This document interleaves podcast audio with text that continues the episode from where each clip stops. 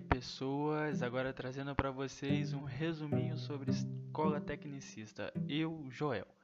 Basicamente, a escola tecnicista vem com o intuito de preparar a galerinha das escolas para o mercado de trabalho, ou seja, todo o foco do ensino é formar profissionais competentes para o mercado de trabalho.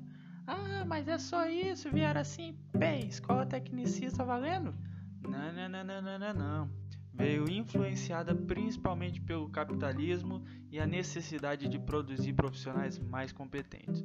Ah, veio também acompanhado de outros movimentos, como o Fordismo.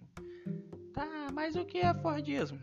Ah, isso vai ter que ficar para outra aula, galera.